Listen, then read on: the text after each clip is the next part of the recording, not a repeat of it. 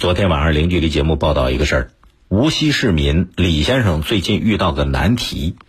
这个李先生在无锡市梁溪区有一套闲置的住宅房，面积呢将近一百平方。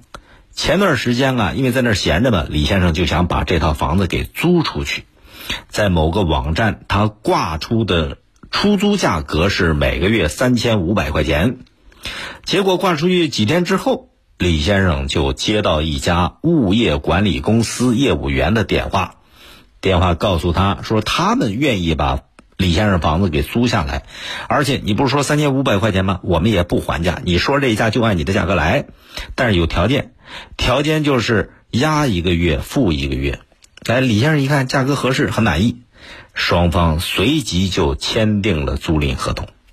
但是在几天之后，李先生无意当中发现，他的这套房子被物业公司挂在网上对外招租。他租给物业公司的价格是三千五百块钱，但是人家物业公司对外租的价格只有两千五百块钱。你看这中间悬殊一千块钱的差价，而且对承租人唯一的要求是什么？就是谁要租这房子，租金必须要一年一付。这让李先生感觉到很疑惑，哎，自己租的房子每个月三千五百块钱，是押一付一，但是人家租他的房子租金必须要付一年。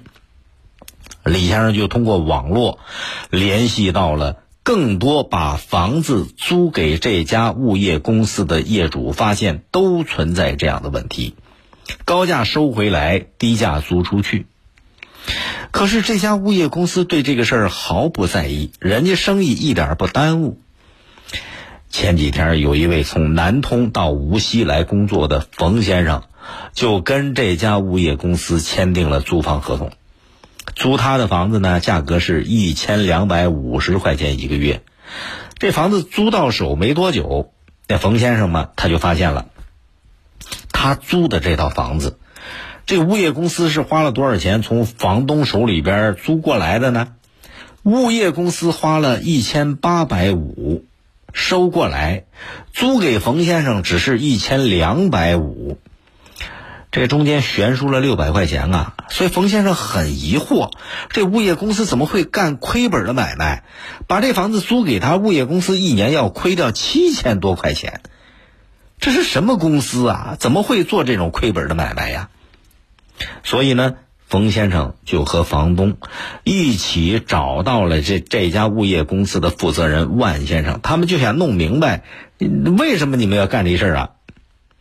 这个物业公司的负责人就说了，说他们去年十月份才到无锡来做这个生意，就想用低价来吸引租客，把相应的广告费用让利给承租人。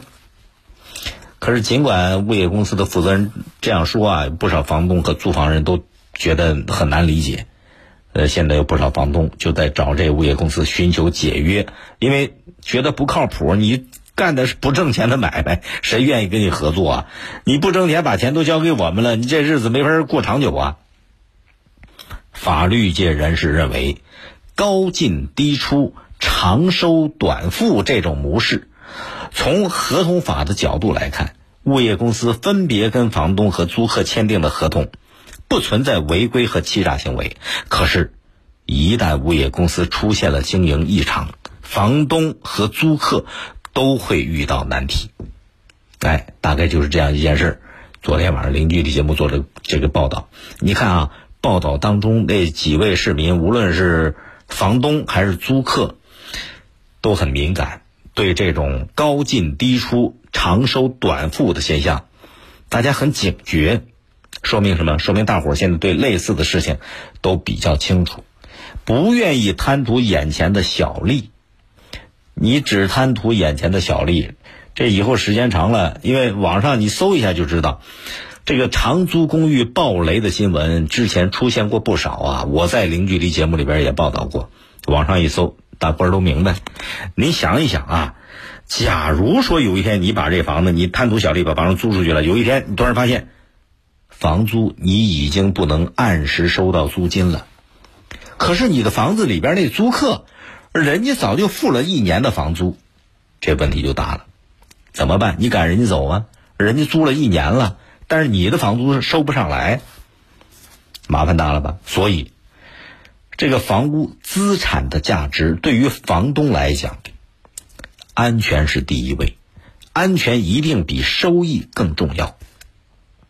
南京对这个事儿啊有比较好的处理方式。